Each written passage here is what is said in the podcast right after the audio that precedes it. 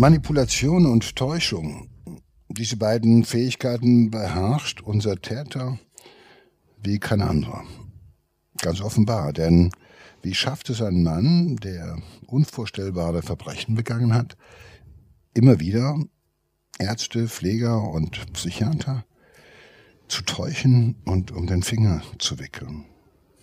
Ich denke, es ist ein Mann, der viele Gesichter hat. Sein Name ist äh, Frank S., ein verurteilter Sexualstraftäter. Ähm, er ist in der Psychiatrie sieben Jahre lang und er schafft es auszubrechen. Und es ist nicht sein erster Ausbruch, es ist sein sechster. Ja, das ist schon schwer vorstellbar. Sechs Ausbrüche. Das zeugt natürlich zum einen von einer ausgeprägten hohen kriminellen Energie, aber es zeugt in gewisser Weise auch natürlich von einer schon äh, äh, ja, erstaunlichen Intelligenz. Also, weil um sechsmal auszubrechen, dafür braucht es schon eine gute Beobachtungsgabe, Merkfähigkeit, ausgeprägte Kognition und äh, halt eben auch äh, Fantasie. Und all das hat er offenbar, obwohl es immer nur um Ausbruch geht und keine anderen intellektuellen Fertigkeiten. Aber es ist schon jemand, der halt offenbar es immer wieder versteht, äh, ein Bild von sich zu geben, auf das doch der ein oder andere gerne oder bereitwillig hereinfällt.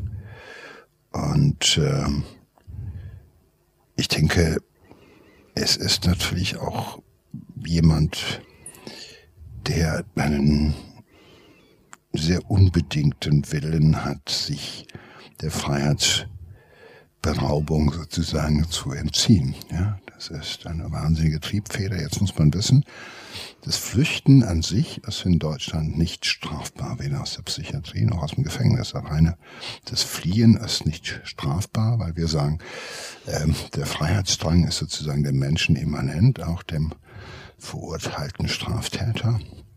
Aber sei denn auf dem Wege nach äh, draußen in die Freiheit begeht er Straftaten wie äh, Geiselnahmen, Körperverletzung oder sowas, dann sind wir schon etwas nachtragender. Aber ansonsten ähm, akzeptieren wir es, wenn auch nur äh,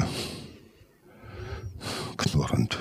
Aber ist es dann nicht so, dass es auch zum Beispiel jetzt ein Zeichen, also hier bei Frank S. ist, dass er sich ähm, auf keinen äh, therapeutischen Prozess eingelassen hat? Ja, also dass er gar nicht äh, sich äh, verändern will oder eine Therapie machen will, wenn er ausbricht.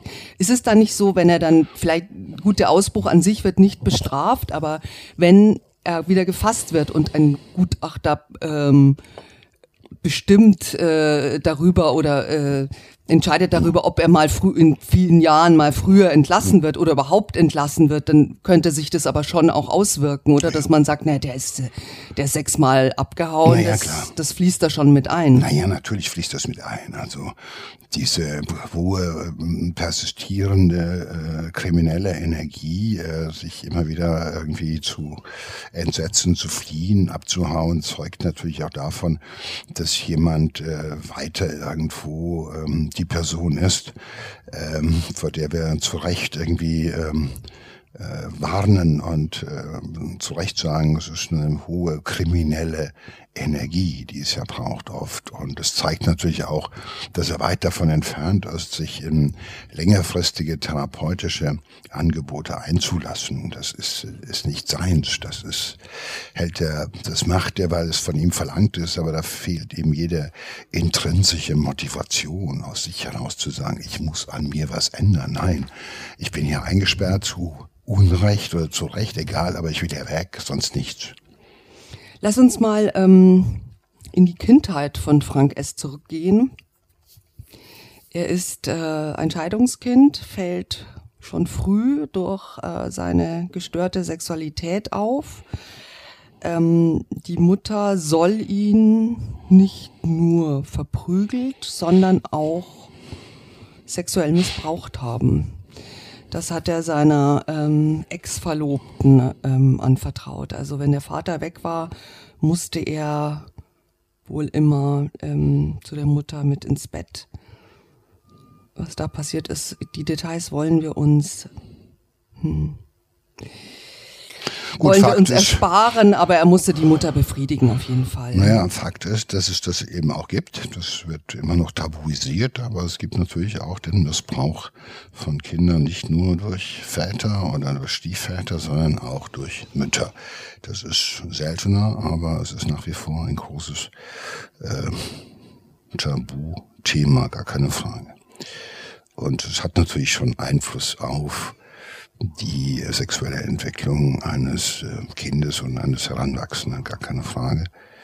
Ob der Missbrauch aber wirklich stattgefunden hat oder nicht, das ist jetzt auch müßig. Fakt ist, äh, es ist ein Broken Home Kind, also zu Hause war nichts schön, äh, Zärtlichkeit, Zuwendung, all das hat er, sage ich mal, nicht so erfahren, wie man das einem Kind in dem Alter wünschen würde. Und er hat natürlich frühe Gewalterfahrung gemacht, wie so viele Gewalt- und Sexualstraftäter frühe eigene sozusagen Erfahrung von Vernachlässigung und von Missbrauch und von Gewalt. Und insofern wird dann irgendwann mal sehr schnell äh, die Kombination äh, gelernt aus äh, Gewalt, sexueller Missbrauch, gestörte Sexualität und gestörter Impulskontrolle.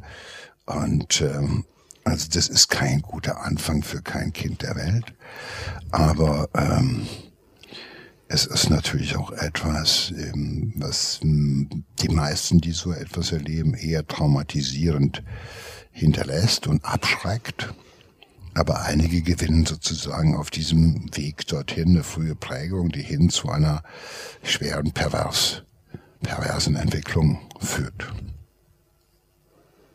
Es ist ja die, eine Frau, die, die, die ihn geschlagen hat, also gegenüber er sich äh, ohnmächtig fühlt, ne? Und dann könnte natürlich da eine Konsequenz daraus sein, dass man sich später Sexualpartner sucht, die man eben auch gefügig machen kann. Naja, ähm, sag ich mal, die, die sich ergeben, erdulden, äh, keine eigene Persönlichkeit irgendwo äh, in die Waagschale werfen, wo man nicht irgendwo äh, äh, lange sprechen muss und überzeugen muss und äh, gewertschätzt und geliebt werden muss, bevor man Sexualität haben kann, sondern das sind dann Menschen, die auf die schnelle Bedürfnisbefriedigung, auf die schnelle, unkomplizierte Nummer aus sind. Und äh, ähm, aber auf der anderen Seite muss man ganz ehrlich sagen, also das ist ja bei ihm äh, eine, eine schon heftige äh, Störung, die schon ganz früh irgendwie äh, zutage tritt. Ich meine, er wird mehrfach dabei erwischt, wo er sich an Tieren vergeht. Äh, er tut's immer wieder und äh, mit Tieren, mit äh, Sex mit Kühen.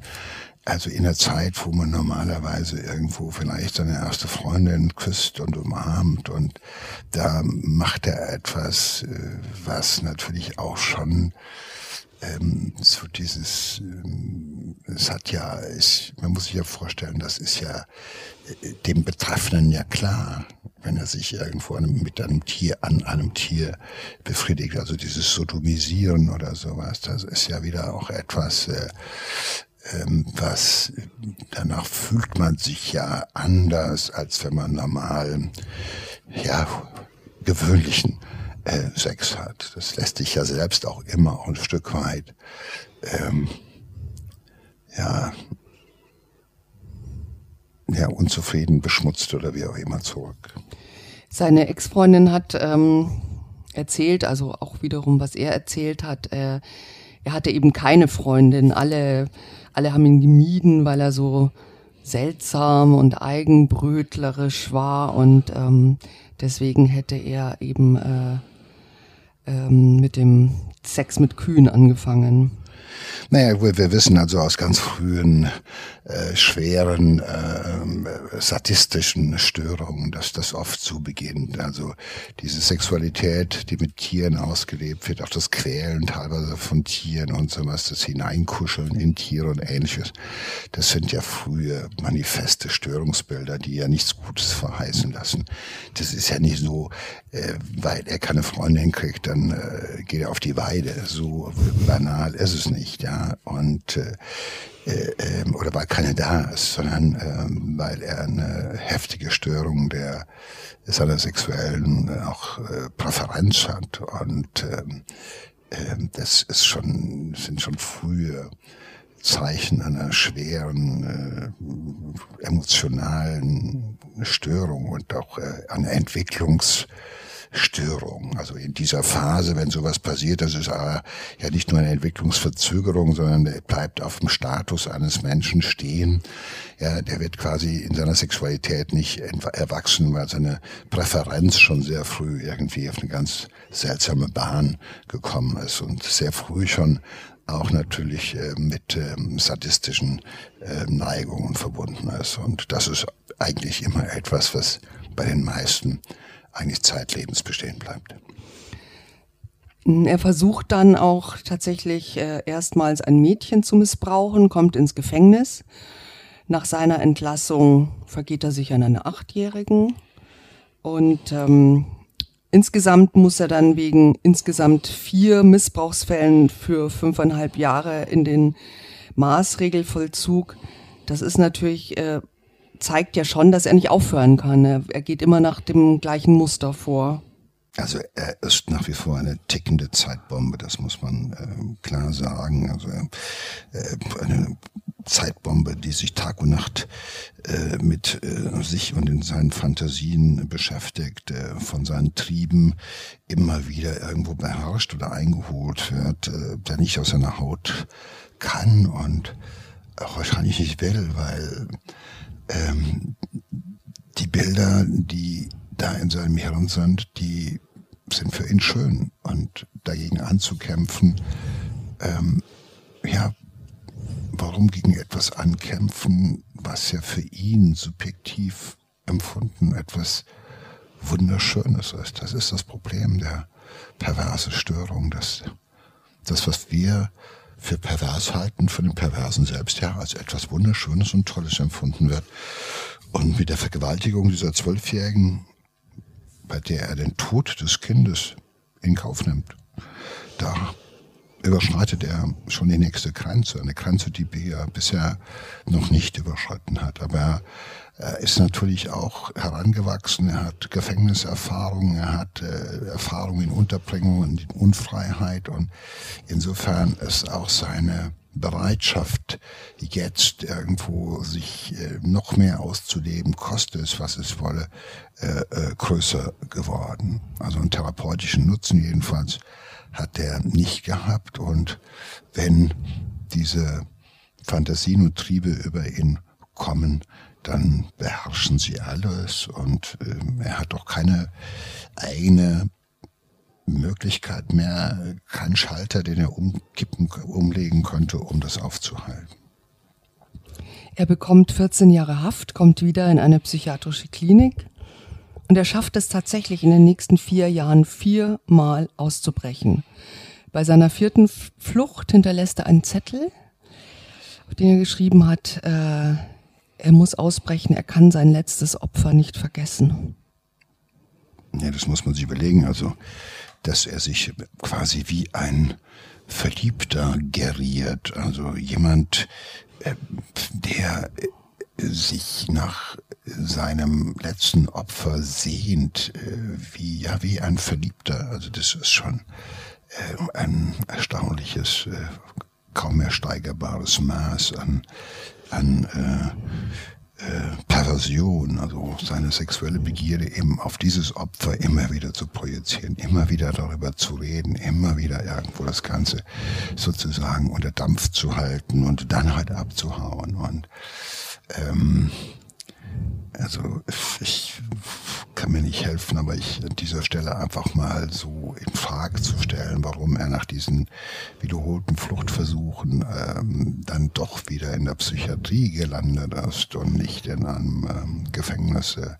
Gut, das ist halt so, wenn einmal ähm, sozusagen die Richtung vorgegeben ist, dass man sagt, das ist eine schwer gestörte, von seinen Trieben beherrschte Persönlichkeit, äh, von Krankheitswert, dann kommt man halt eben trotzdem wieder zurück in die äh, Psychiatrie. Und ähm, aber man muss sich vorstellen, ein Opfer, was schwerst traumatisiert mit knapper Not überlebt hat, erfährt, dass, dass sein Peiniger, sein Vergewaltiger wieder unterwegs ist, nach ihm sucht, weil er mit ihm das fortsetzen möchte, was er zuletzt nicht weiter durchgezogen hat. Unvorstellbar, unvorstellbar. Er macht auch gar keinen Hehl daraus, dass er äh, welche Fantasien er hat. Also er sagt, äh, er hat auch den Ärzten und Therapeuten immer gesagt, ähm, dass er äh, bei der nächsten Flucht äh, noch mehr Aufruhr verursachen wird, dass er wird eine Bestie sein, er will töten, vergewaltigen und töten auch Pfleger und Sozialarbeiter. Ähm, trotzdem sind nicht alle Psychotherapeuten der Meinung, dass ähm, er das auch wirklich tun wird. Ja, ich denke mal, sie sind im Irrtum äh, aufgesessen und im Irrtum erlegen dass er ja sehr bereitwillig über seine Fantasien äh, gesprochen hat und haben so gedacht, naja gut, wenn er darüber reden kann, dass er Sozialarbeiter und dass er, er will, äh, hier äh, Pfleger in der Forensik umbringen möchte, dass er diese Fantasien hat mit seinem Opfer und so weiter, dann ist er ja offen, dann ist er ja authentisch, dann kann er ja drüber reden. Und manche verwechseln das drüber reden halt eben mit einem therapeutischen Fortschritt. Und äh, das ist für ihn im Endeffekt äh, sozusagen äh, gemeinsam äh, ärztlich, psychiatrisch, therapeutisch assistierte, assistierter Missbrauch in der Fantasie, fortschreitender Missbrauch in der Fantasie gewesen ist. Das haben die offenbar denke ich mal, falsch eingeschätzt. Da ist auch, wir reden auch aus einer Zeit, wo man da noch dachte, okay, darüber, dass jemand redet und dass jemand seine Emotionen halt eben offenbart, das macht ihn, das zeigt, dass er Fortschritte macht. Nein, dieser Typ ist so selbstverliebt in sich und seine Gedanken und in seine Welt, den kriegst du halt eben mit Sprechen da nicht hin. Und im Endeffekt äh, ähm, hat er das selbst auch nur immer wieder für sich ausgenutzt, um sozusagen unter therapeutisch assistierten Bedingungen weiter seine Perversion ähm, ja, fortzuschreiben und weiterzuleben oder sowas. Für ihn ist es ja wichtig, dass er es immer wieder sagen darf. Man muss sich das vorstellen und man denkt dann immer, okay, der ist offen, der hat sich geöffnet, der behält seine äh, furchtbaren Gedanken nicht für sich. Das ist ja möglicherweise schon ein erster Schritt auf dem Weg in eine äh, therapeutische Besserung des Zustandes. Und äh, dem ist aber nicht so. Weil für den war es auch in dem Moment sogar der, die Macht über die Ärzte und über seine Therapeuten, dass er sagt, okay Leute, ich erzähle euch diese ganzen, ganzen Geschichten und das ist geil. Und wir kennen das von vielen äh, ähnlichen Straftätern, denen es ja nicht nur genügt, das zu tun, sondern vorweg das entweder alles aufzuschreiben oder das runter zu diktieren, äh, zu skizzieren und so weiter. Sie geilen sich halt weiter damit auf. Und das ist die große Gefahr. Und ähm, er hat äh, natürlich irgendwie auch eine große Psychiatrieerfahrung gehabt. Er war erfahren im Gefängnis, er war erfahren im Maßregelvollzug. Er wusste, wie das läuft, er wusste, was die hören wollen von ihm. Und ähm, die sind natürlich nicht alle blöd. Natürlich äh, ist es auch seine, äh, seine Variation der Wahrnehmung, dass er sagt, ich habe ihnen gesagt, was blieb. Ich habe ihnen alles gesagt. Aber er ist halt nicht geblieben, sondern er ist halt geflüchtet. Und, äh Also wir haben in der Sendung auch ein Interview äh, damals zu diesem Zeitpunkt äh, äh, gehabt äh, mit einem seiner Psychotherapeuten, der sagt, ähm, aus, aus Frank S. spricht die Verzweiflung eines kranken Mannes, dem man die richtige therapeutische Behandlung verweigert. Naja. Er sei der geschlagene Verletzte, dessen Tränen niemand beachtet hat. Hat der Therapeut gesagt. Hat der Therapeut gesagt. Na gut, das ist halt eben, äh, ich sage das ganz klar dazu, ähm, äh, da werden äh, äh, natürlich äh, kann man sagen, äh, der Weg äh, dieses Frank S. war schon früh aufgezeichnet und früh aufgezeigt. Aber Fakt ist, ähm, er ist für diese Taten verantwortlich und er ist ein brandgefährlicher, psychopathischer, äh, pädosexueller Täter und der durch nichts aufzuhalten ist. Und da muss ich einfach die Frage stellen, okay, was ist mein Job? diesen Mann sozusagen von einem langen Leiden irgendwo zu therapieren oder dafür Sorge zu tragen, dass es keine weiteren Opfer gibt. Das ist dann mein erster Job und dann muss man auf den fokussieren und das ist da nicht. Und er hat natürlich seinen Therapeuten auch die ein oder andere Nuss zu knacken gegeben. Er hat sie bewusst gefüttert, so denke ich. Er hat ihnen immer wieder neue Sachen erzählt, an denen sie sich abarbeiten konnten. Und es war natürlich ein interessanter Patient.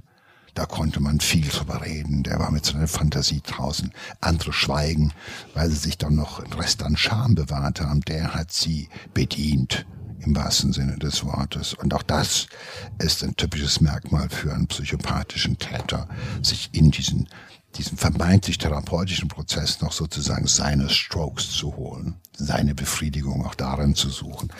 Und da haben die wahrscheinlich einiges verwechselt, die Kollegen.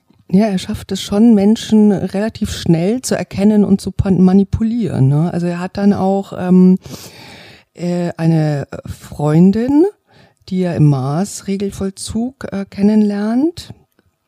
Ähm, er schreibt dir ganz viele romantische Briefe, Liebesgedichte, ähm, sagt äh, diese Frau. Ähm, ich will deine Wärme spüren, nie wieder frieren. Und das hat ihr geschmeichelt, weil sie hat sowas, sagt sie, auch noch nie bekommen. Ne? Und ähm, sie hält zwei Jahre lang Kontakt zu ihm und er schreibt dann, äh, er würde sich gerne verloben mit ihr. Ich habe den Wunsch, ähm, eines Tages ein normales Leben zu führen in diesem normalen Leben hätte ich gerne eine Frau wie dich an meiner Seite und weil ich fest daran glaube, dass ich es schaffe, verlobe ich mich mit dir. Ich grüße dich ganz lieb und herzlich. Ja, das entscheidet ihr eben mal selbst. Ja, genau. Ja, aber das ist der Klassiker von so einem äh, psychopathischen äh, Täter, der äh, entscheidet selbst äh, sozusagen, wen er äh, äh, liebt oder mit wem er sich verlobt, da braucht er gar keine Antwort oder keine Zustimmung äh, von ihr, sondern das ist die, eine kleine Machtdemonstration. Er weiß genau, was er schreibt und er weiß genau, was jemand hören will. Das ist das Wahnsinnige. Er weiß, er hat es doch gelernt wenn er gefragt wird, äh, wie sehen Sie sich in fünf, sechs, sieben Jahren? Er hat gesagt, ja normal, nette Familie, Frau, Kind, endlich erlöst aus diesem Schmerz, aus diesem Leid und so weiter und so fort. Er bedient, er spielt äh, auf dem Klavier äh, die Weißen, aber er spielt auch weiter seine schwarzen Tasten. Er ist äh, ähm, sehr ehrlich, also beziehungsweise man musst du gleich mal erklären, wieso er das macht, aber er drückt ihr seine Tagebücher in die Hand. Das sind 700 Seiten. Und sie sagt, äh, also die ersten Seiten, als sie die gelesen hat, über seine Kindheit geschrieben hat, da hat sie nur da gesessen und geweint, weil das Kind so viel Grausames durchmachen musste. Allerdings kommen ihr dann auch Zweifel, als er über seine Vorliebe für junge Mädchen schreibt, was ihn so erregt. Naja gut, es ist... Ähm,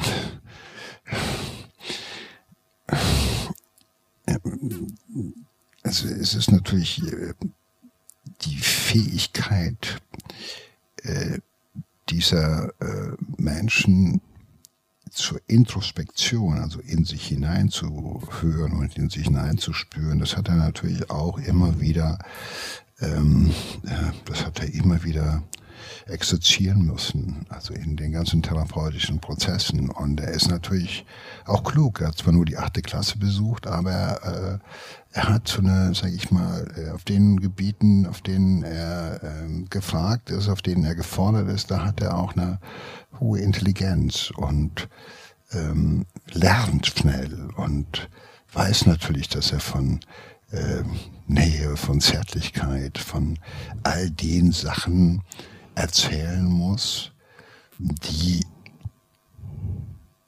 er empfindet, nur er lässt dabei halt immer, sag ich mal, die perverse Konnotation dessen, was er da sagt, das lässt er weg.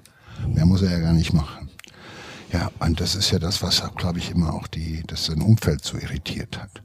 Und natürlich war das wieder eine schöne Sache, dass er sagen konnte, ich habe mich jetzt einer Frau zugewandt. Hallo, er ist geheilt. Er will eine erwachsene Frau. Ja, alles nur Fassade, alles nur Show. Und äh, es gibt Frauen, die haben so ein äh, Amiga, so ein Rotkäppchen-Syndrom nach der Devise, meine Liebe wird ihn bekehren. Meine Liebe macht aus einem pädophilen Sadisten einen heterosexuellen, liebenden Familienvater das ist leider Gottes etwas, was nie funktioniert.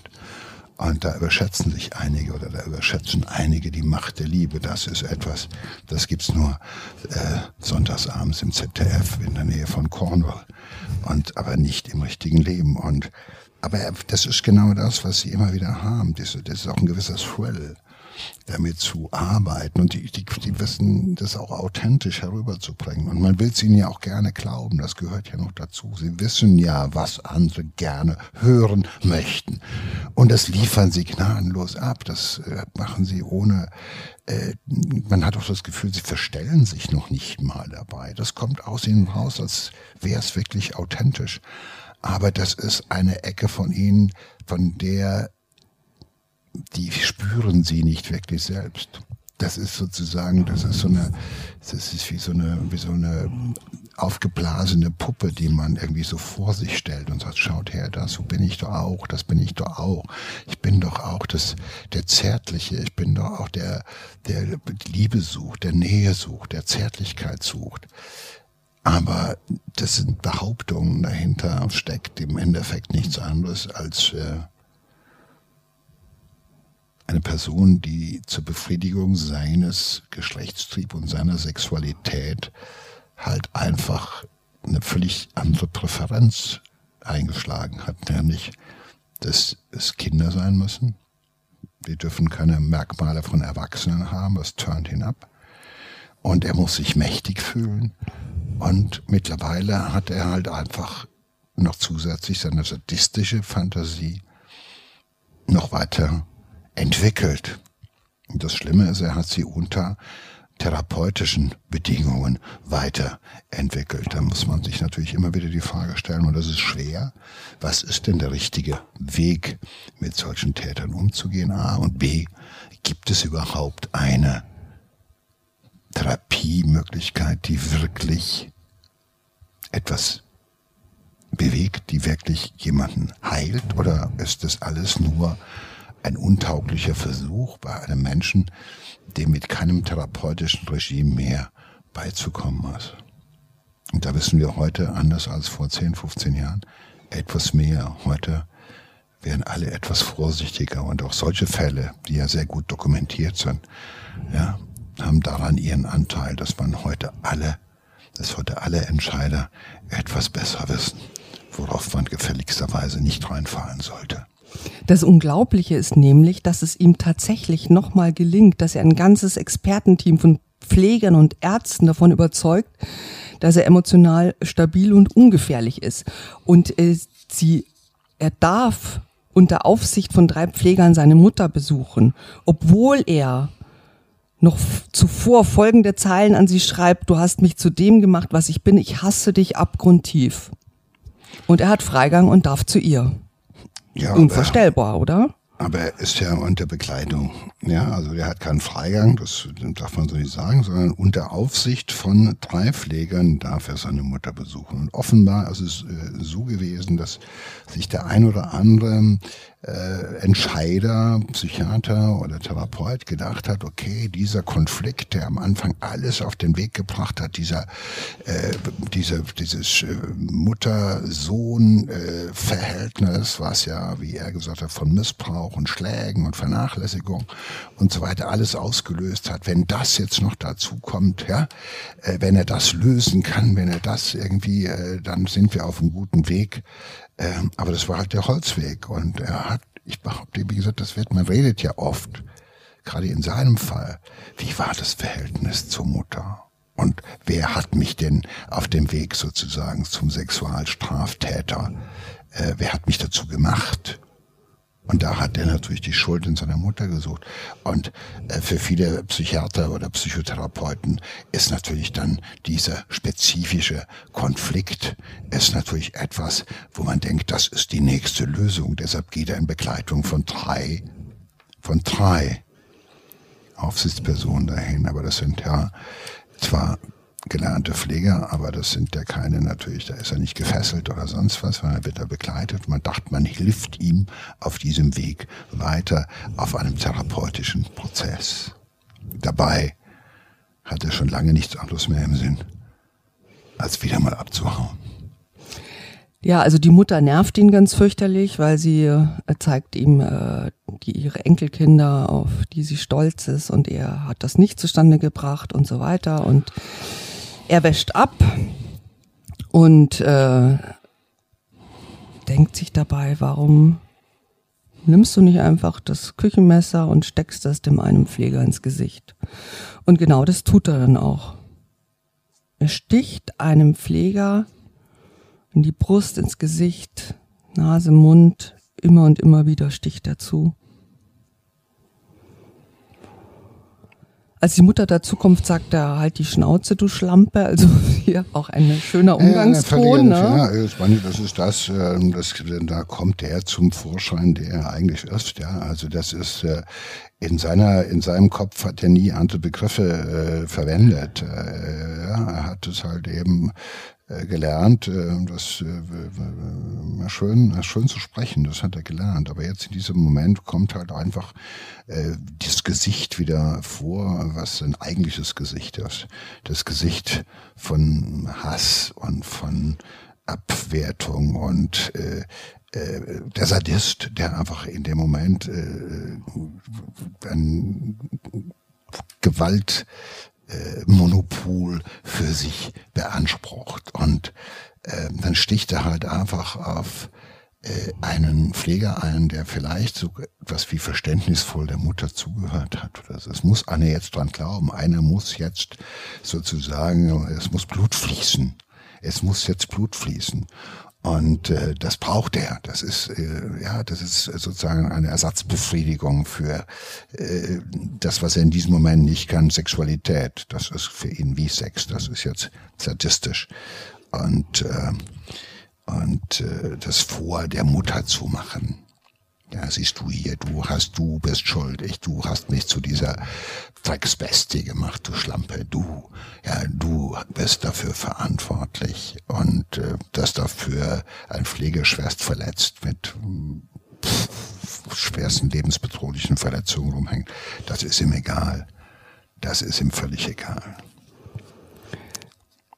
Es ist natürlich, also man kann sich vorstellen, dass dann äh, der, ne, der Mann ist schwer verletzt, überall spritzt Blut, äh, die anderen kommen dazu, Aufruhr und er schafft es wieder zu entkommen. Ja, ja, das ist auch genau das, also auch wieder das Entkommen er will wieder abhauen und er weiß natürlich, je extremer diese Tat ist, wenn dort ein Pfleger in seinem Blut liegt und spritzt nach allen Seiten oder sowas, dass die Wahrscheinlichkeit, dass sie ihn nicht als erstes überwältigen, erstmal irgendwo in Ketten legen ja. und sich dann um den Kollegen kümmern, das ist Berechnung. Er weiß genau, wie es geht. Er hat die lange genug beobachtet. Er weiß, die werden sich erstmal gegenseitig helfen. Ja, und dann habe ich die Chance abzuhauen. Und das ist ja nicht das erste Mal. Und diese Besuche bei den Müttern, die äh, ja immer so hoch bewertet werden. Das ist ja die Mutter mit der Mama noch mal reden und so weiter und so fort. Ja, dahinter steckt ja eine immer noch äh, psychiatrisch, äh, äh, sage ich mal für meine Begriffe schon etwas äh, immer noch aus der Psychoanalyse, die das Verhältnis zur Mutter, Sohn, Mutterbeziehung und, und, und, da wird immer noch in den alten Kamellen herumgewühlt, ja, und so weiter. Diese Leute, ja, geben Gefühle vor, damit sie die Chance haben abzuhauen. Und sie benutzen das, die Todesangst und das Erschrecken ihrer Aufseher, ihrer Bewacher, um halt einfach wegzukommen. Und die wissen, wenn das Blut erstmal nach allen Seiten spritzt, werden die sich um ihren Kollegen kümmern und ich habe die Chance abzuhauen. Das tut er. Ja, also er, äh, er flieht, er versteckt sich in einer Laubenkolonie und ähm, tötet dann auch, also er tötet einen Mann, um an dessen Auto zu kommen. Er ist im Tötungsmodus jetzt. Ja, es, es ist ein Sadist. Und er ist nicht nur jetzt, also spätestens jetzt, äh, er hat gerade irgendwo äh, äh, seinen einen Pfleger lebensgefährlich äh, verletzt, also mit fast schon mit Tötungsabsicht. Der weiß ja nicht mehr, ob der noch lebt oder nicht. Und äh, man muss sich auch vorstellen, er schreibt ein Tagebuch, also dieses selbstgefällige, selbstmitleidige. Ich werde jetzt töten, ich kann gar nicht anders. Jetzt ist es passiert, äh, um in den Besitz eines Autos zu kommen, werde ich jetzt töten und so weiter und so fort. Er, er schreibt sich ja erstmal geil. Ja, das ist für ihn wie Vorspiel. Er schreibt sich ein Tagebuch. Ja, also man muss sich überlegen, ein flüchtiger äh, Sexualstraftäter und Mörder ist on the road und hat die Zeit, sich abends hinzusetzen und mal so seine Gedanken niederzulegen. Man, das hat er ja gemacht. 700 Seiten hat er ja schon gefüllt. Ja, ja, er hat sehr gerne ihn, Tagebuch für geschrieben. Ihn wohl. ist es etwas, mhm. ja, für ihn ist Tagebuchschreiben ja. ist im Endeffekt wie Vorspiel. Ja. So. Und das hält ihn natürlich weiter in diesem Modus, in dem er jetzt töten kann und auch will. Also der muss ja nicht lange schreiben. Das ist im Endeffekt, der macht's, weil, äh, ist egal. Er hat gar nichts mehr zu verlieren. Und er hat auch eines gelernt, je perverser die Tat, je erschreckender die Tat, die ich begehe, desto mehr äh, ist man so von Sinnen, dass man sagt, ja, kommst du wieder zurück in die Psychiatrie? Was soll da passieren? Da warst du doch vorher auch. Da bist du doch zigmal, sechs, du bist fünfmal abgehauen und du bist immer wieder in die Psychiatrie zurückgekommen. Wenn du jetzt völlig irrsinnige Sachen machst, ist das nochmal sozusagen etwas, eine neue Nuance, die nächste, die nächste Stufe im, im, in, im, im Aufstieg im, äh, auf der Skala der Perversion, das macht dich dann noch interessanter. Das ist das, was in, in seinem Kopf abgeht. Hundertschaften der Polizei sind unterwegs und suchen ihn 13 Tage lang. Dann wird er gefasst. Er muss zurück ähm, in die Psychiatrie, steht ähm, vor Gericht und äh, wir haben da ein Interview mit ihm, wo er, er tatsächlich auch sagt, also seine Erwartung ist, ähm, er erwartet ein faires Urteil und dass mir nochmal die Chance gegeben wird, Therapie zu machen. ja. Ja, ich muss deshalb lachen, weil ich habe das schon ähm, auch äh, so oft gehört, äh, weil es ist natürlich genau das. Ähm, dass man sagt, ich will doch ein anderer sein. Glaubt's mir. Ich, wenn ich könnte, wenn ich dürfte, wenn es doch, helft mir doch. Ja, ich bin doch im Endeffekt ein, ein äh, Mensch, der nicht verantwortlich ist. Helft mir doch irgendwo ein anderer zu werden. Ich will nicht das sein. Und das ist natürlich ein abgezocktes Spiel, weil wo soll er bleiben? Entweder geht er nochmal in die Psychiatrie, hat nochmal eine Chance abzuhauen oder er geht jetzt endlich dahin, wo er hingehört, nochmal mal für halten, nämlich irgendwo in den Knast, und zwar bis zum Ende seiner Tage. Weil er wird weiterhin nichts unversucht lassen, wieder abzuhauen.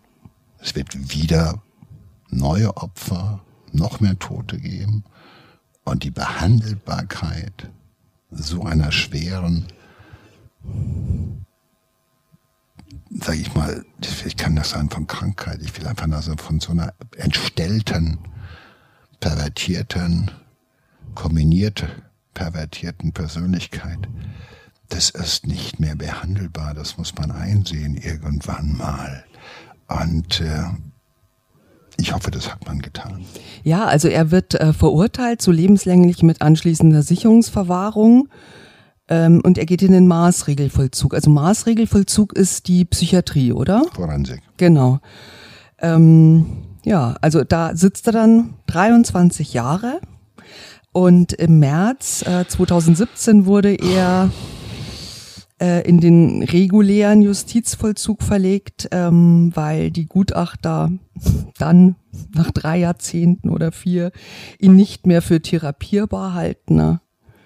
Ja. Das heißt, er wird nie mehr in Freiheit sein. Das ist ja schon mal die gute Nachricht am Ende und es zeigt ja auch das, was ich zwischendurch mal immer wieder habe anklingen lassen, dass natürlich im Laufe dieser letzten 25 Jahre natürlich auch in den Köpfen der psychiatrisch verantwortlichen Leute die Erkenntnis Raum gewonnen hat, dass halt manche Störungen bei allem, was wir an Versuchen unternehmen und uns vorstellen mögen, halt nicht behandelbar sind. Und diese Erkenntnis kommt spät. Und viele Entscheidungen, von denen wir jetzt gehört haben, sind auch ein Stück weit, sage ich mal, dem jeweiligen Zeitgeist auch in der Wissenschaft geschuldet. Äh, ich würde sehr hoffen, dass es so einen Fall Frank S. in der Form jedenfalls heute nicht mehr geben würde. Weil diese große äh, Hoffnung, alles behandeln zu können, das hat die Psychiatrie Gott sei Dank aufgegeben.